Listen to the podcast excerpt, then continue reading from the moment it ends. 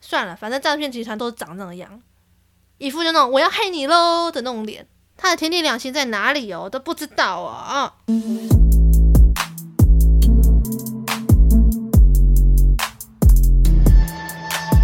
嗨，欢迎收听凭感觉动作，我是椅子。从第第五集，对，我从第五集我就有很喜欢一个 Hololive 的虚拟主播，然后他的名字呢叫做 Gura。Gura 它是一个鲨鱼，我帮你们温习一下，它是一只亚特兰提斯九千多岁的鲨鱼，可是它看起来呢，就是跟一个小朋友一样可爱。它很可爱哦，它真的是可爱到我会愿意每一次都会想要看它的游戏实况的片段，因为它都是讲英文嘛，然后它有时候讲英文讲太快，我就嗯。呃，不一定是讲太快啦，就是它时间太久了，我就没有办法真的完全的很认真的追完一整个它的游戏实况，但是我都会去看别人剪辑出来的片段精华，然后翻译成中文的那种，我可以在下班的时候一直看、一直看、一直看的一个生物，一个那个叫做什么？主播，我觉得他他好可爱哦。他可爱点是为什么呢？他的那个主题是说，他因为了那个，他为了想要拿那个棒棒糖，所以他用了可爱的声音跟可爱的表情动作，然后就骗取到了棒棒糖。那些店家还会觉得哇，你好可爱啊，然后就被他的笑容给蒙骗过关。我看到这个片段呢，我就突然觉得。嗯，我很适合来谈一下可爱这件事情，有吧？我觉得我很适合谈可爱这件事情，毕竟我也是蛮可爱的。哎，我来谈一下可爱这件事情。老实说，我觉得 Gura 呢，他用这种可爱的骗术来骗到他自己想要的东西，就是那个棒棒糖。这个招数，我觉得我自己使用上呢。非常的有用，比如说，我以前常常在自己一个人去吃饭的时候，可能我都会只去固定那几家，因为那几家店就是会比较便宜呀，比较修个短袜，你知道，身为小资女孩呢，需要一些好吃、便宜又大碗，然后老板娘又亲切的那种店。然后通常我去了那种店，我去久了之后，我就会嗯跟那个老板娘会比较熟。那熟了之后呢，我就会开始运用我那哈哈哈，对呀，你知道，就是可爱的聊天技巧跟方式，还有天真无邪的笑容。这样子的话，那些老板娘就会说：哈，那这边有多的。红茶要不要直接送？就是我会免费收到一些免费的红茶、绿茶、麦茶，或者是汤，甚至甚至我记得我有一次去夜市，然后我要买水饺的时候，诶，锅贴，我去买锅贴的时候，那个老板还愿意就是。奉上他的儿子问我说：“你要不要跟我的儿子来，就是你知道交往看看？因为我觉得你看起来很幽默风趣啊，又很可爱啊什么。”然后我觉得哦不，现在是这是我此生遇过最大的一个免费的免费的礼物礼物东西商品。我不知道哎，反正他就是愿意，他就还问他儿子说愿不愿意跟我交往看看。我说哦，我先别了，我还是先拿你免费送我的玉米浓汤就好之类。我还收到一些免费的折价券，我常常都会收到一些嗯免费的试吃用品、面线，有的没的，我真的会收到很多。通常我去的那一家店。如果我跟老板娘够熟，要么不是打折，要么就是送开始送东西，不然就是会在那个分量上面会多增加一些配料。比如说，你第三集好久远哦，第三集我不是在吃豆干吗？那个很羞耻的一集，那你就是那个豆干老板娘，就是哎豆干老板他就。多送我几个豆皮跟豆干，这样，对吧？我就觉得其实有时候装可爱也是，嗯，我不是用装的，我是我是天生就那么可爱的，就是直接拿到了那么多那么多好看的小礼物啊，小配包啊，小喝康的物件。但我觉得可爱呢，这个东西它分两种，一种呢，它是天生，它天生就是这么可爱，像 Gura 或者是其他的 Hololive 的其他成员们，或者是像我，我就那天生就是可爱，没办法，在又在自吹自擂。可是不得不说，Gura 它就是天生很可爱，行为举止也很可爱，它会一直发出啊啊啊。我好像可以发出他的声音，模仿一下啊啊啊啊啊哈哈哈哈！我就来个 lollipop，嘿嘿嘿哈哈哈啊！他的声音就是差不多类似这样这样，嗯，类似像这样的音。另外一个，他就是装的，装出来的可爱，有时候有时候会的确让人家觉得很做作。但是这是一种尺度拿捏的问题，因为这样有一些女生她有公主病的话，她就是会让人家觉得，干你真的是很做作女诶，你可以不要再这么愚蠢了吗？或者是自己以为很萌的表现，像如果有人今天考试作弊了，然后你还被主考官抓到，然后还想要用那种。很萌的表情，然后很很呆萌表情，跟主考官讲说：“啊，我不知道考试不能作弊耶，怎么办？被抓到了。”这样子听起来就是会让人家很想揍死你啊！但如果你说像是我出门之前，妈妈跟我讲说今天很冷要穿外套哦，结果我不小心没穿到，然后结果回家感冒之后被妈妈骂，你那时候还有可能可以跟妈妈讲说。啊！不小心忘记穿外套了，这就还情有可原，对吧？所以我觉得可爱这个东西是很需要看场合去反应的，不是说不是说任何事情你都可以用装可爱、自以为可爱就可以就可以蒙混过关的这种东西，因为我们我们又不是猫，我也不是狗。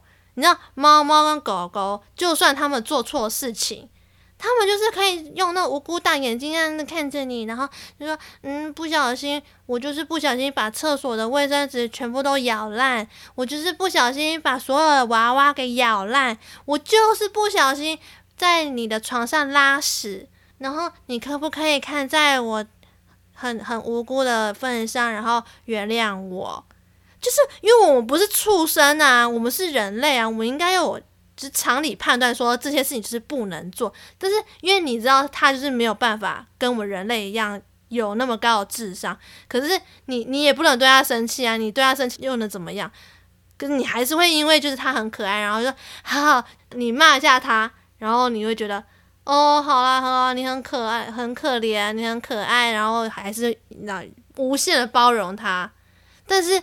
我们就不是啊，我们就是也不能说哦。假如说我今天要去面试哦，然后呢，你跟那个对方已经说好说几点几分要要去面试，结果你大迟到了一个小时，最后你进去还跟那面试官说啊，不小心睡过头，我我我路上塞车，我我不小心怎么样怎么样，可不可以原谅我？看，最好是有人会原谅你这种事情。哪一个主考官会原谅你这种事情？我真的是搞不懂。然后呢，好，除了这一点很很不可爱以外，前阵子我有下载了一款游戏，叫做《Among Us》。我觉得这个《Among Us》这一款游戏非常不可爱。很不可爱的原因就是呢，我现在就是用我的凭我的记忆去讲，因为我现在也把那个《Among Us》的游戏给删掉了。我也只玩了几场，而且我都一直输，因为自尊心受到打击，所以我就把那款游戏给删掉了。那款游戏呢，听说是一款非常红的游戏，它有点类似像狼人杀的那样。那它的游戏场景呢，是在一个太空舱，嗯，它是在一个太空舱里面，然后玩家的角色呢，就是一个太空人，小小只的，然后有五颜六色、不同口味，诶，不同颜色，你可以去选择，然后你可以为你的太空人去选择说你要叫他什么名字。结果呢，我一刚开始。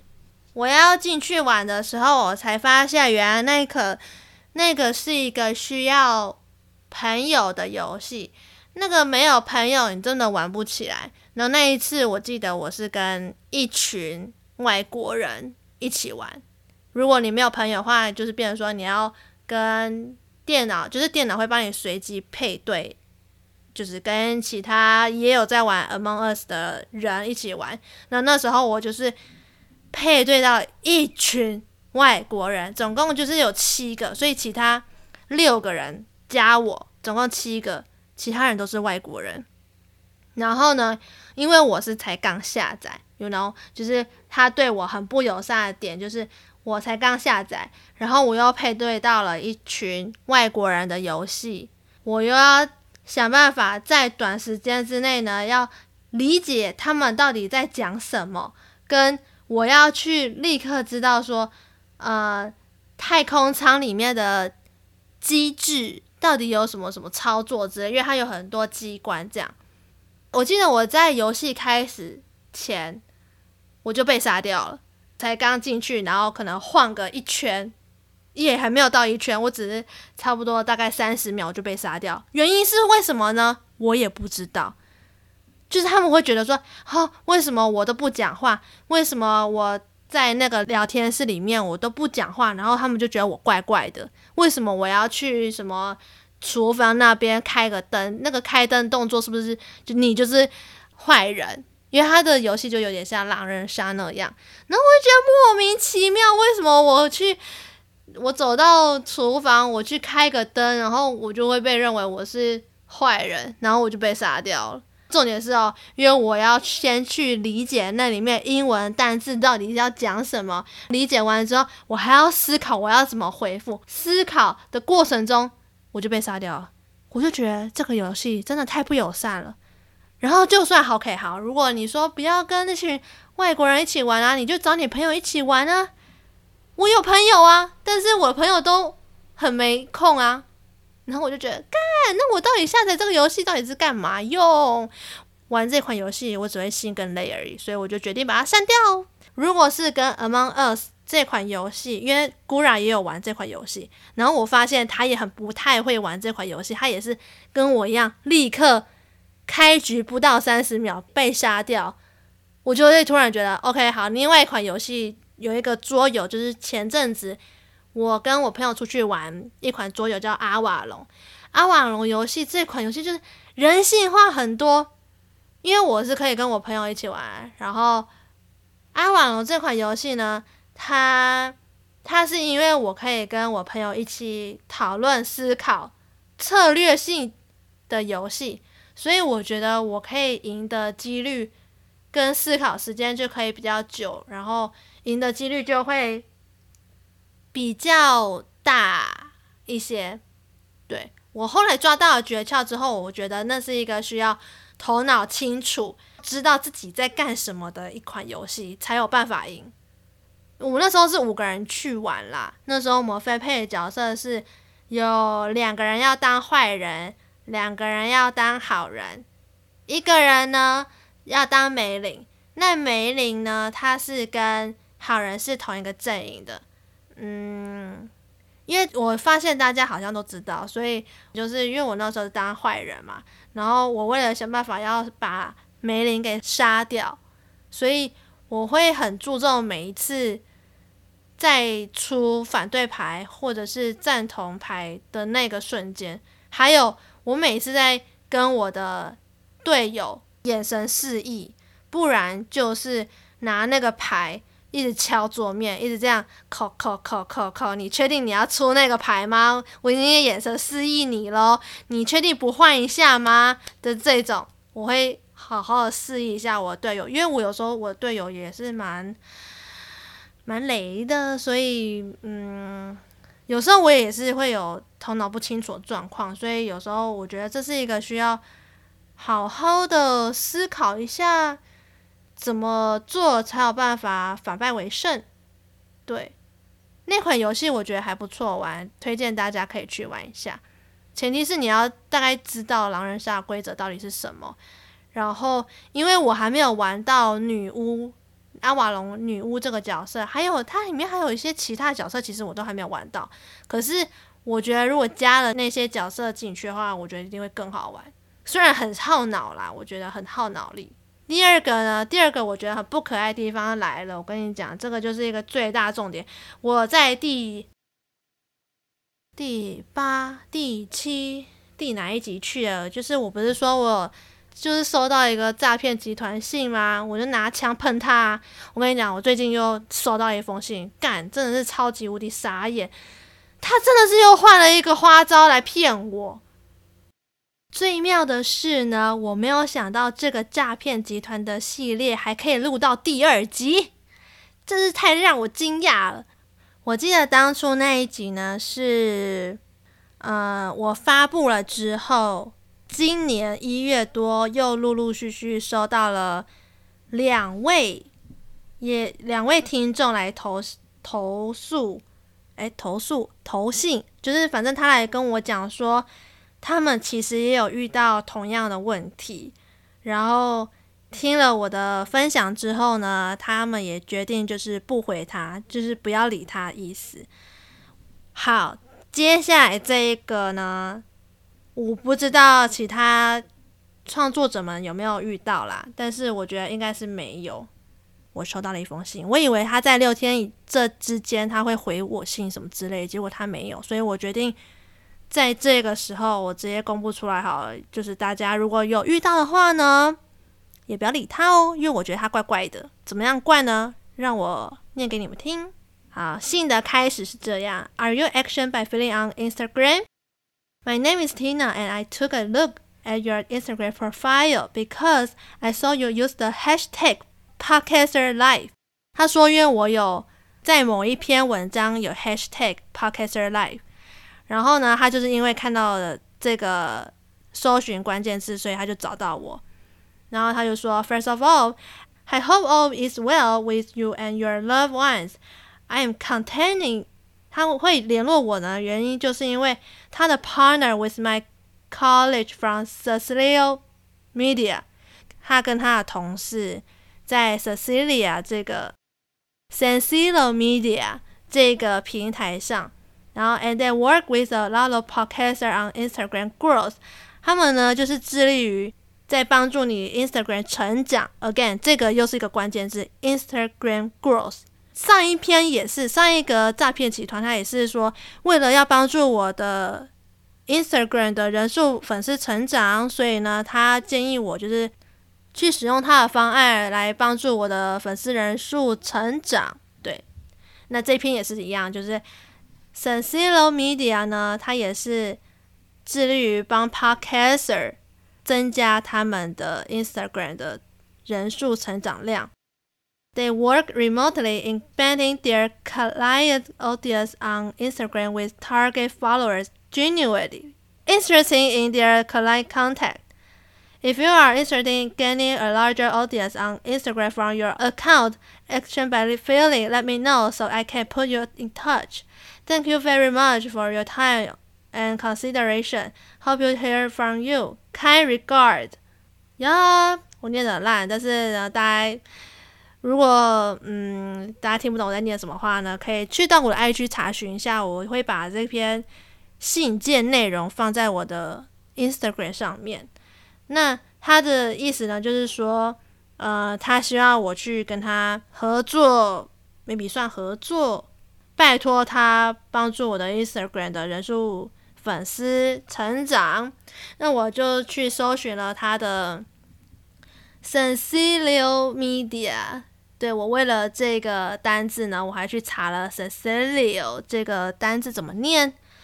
我去用他的那个名字查了之后呢，我发现一个惊为天人的消息。我是有从这个关键字下去看他的 IG 贴文、FB 的内容发文、Twitter 的发文，还有他们使用产品后那些顾客们留下来的留言。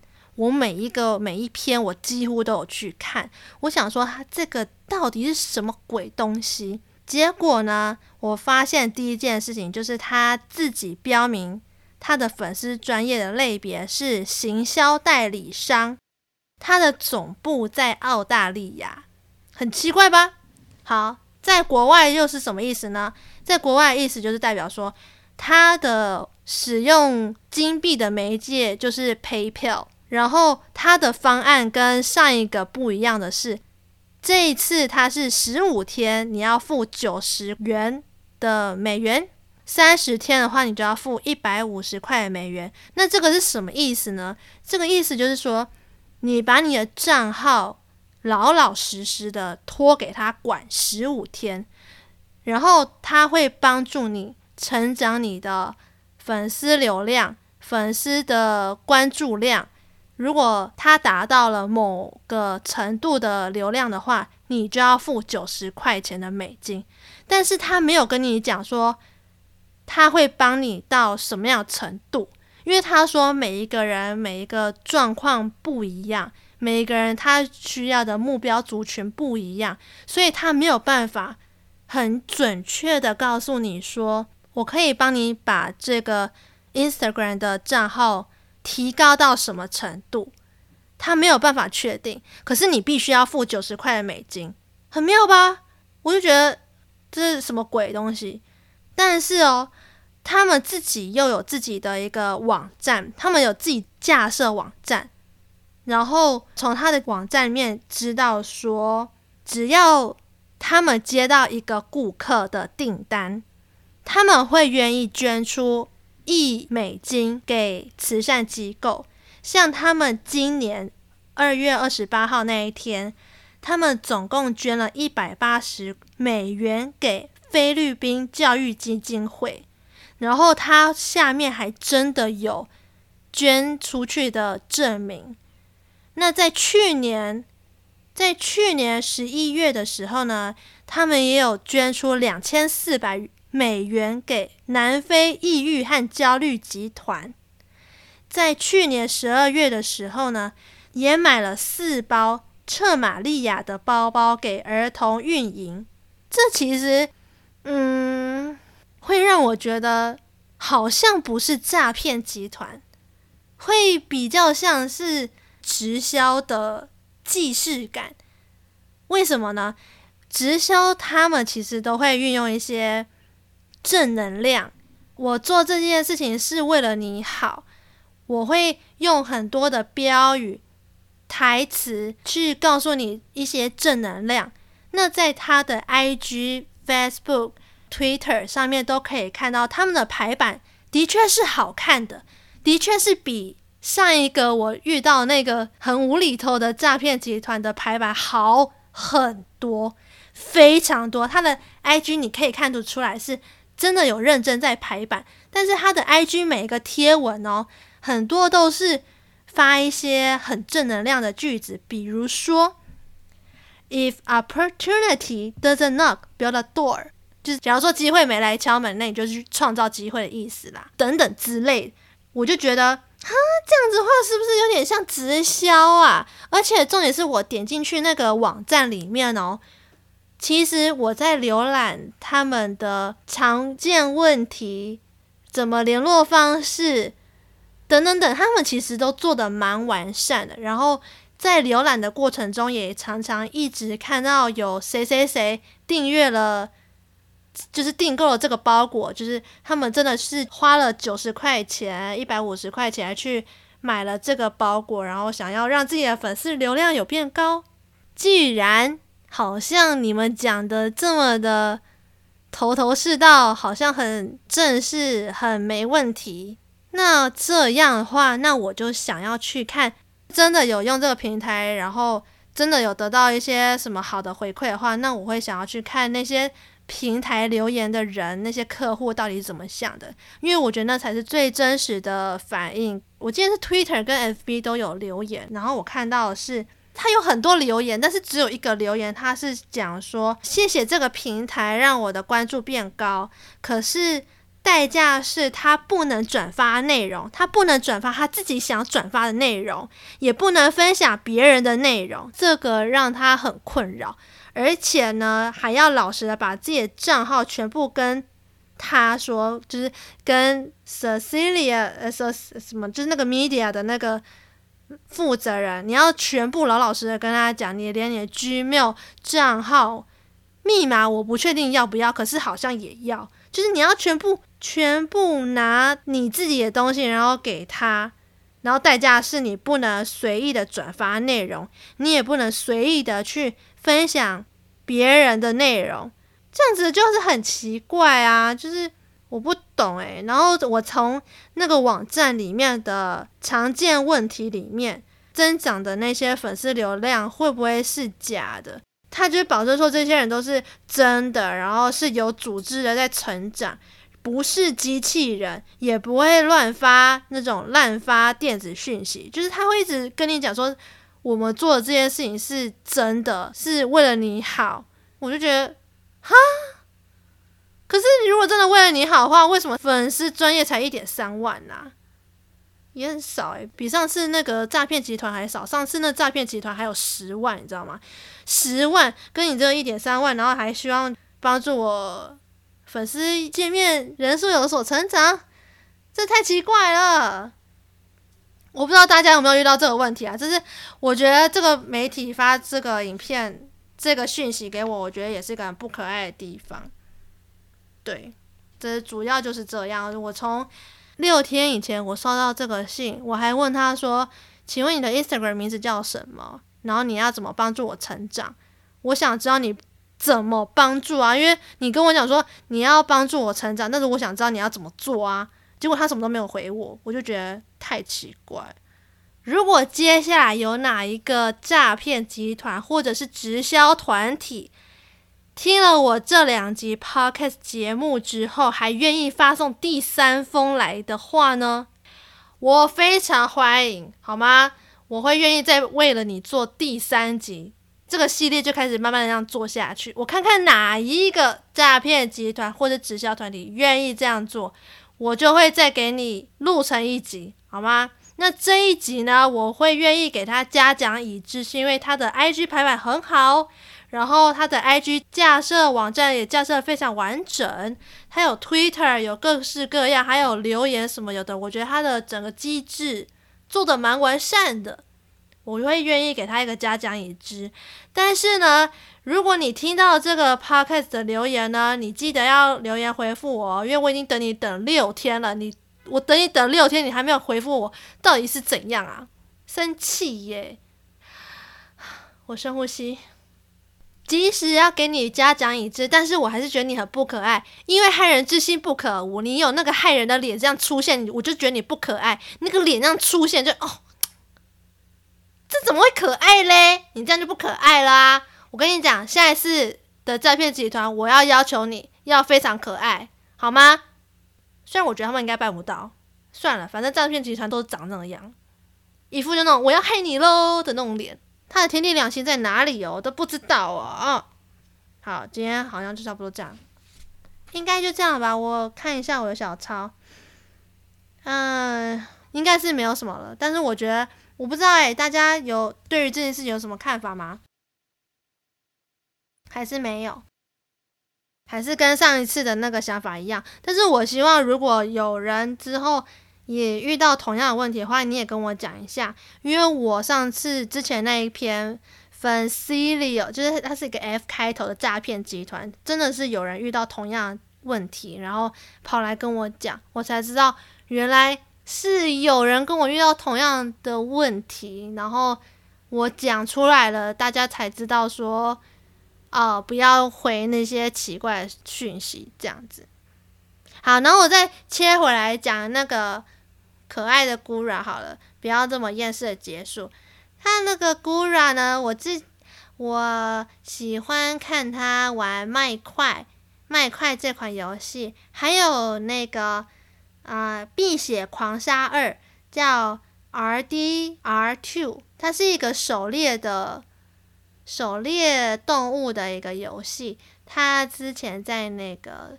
在狩猎熊的时候，他竟然用了一个很贱的招，把那个熊给杀死。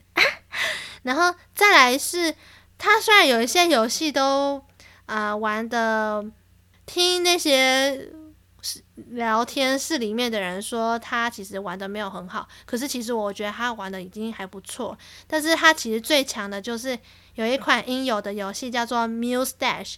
Muse Dash 这个游戏呢，它是有点像。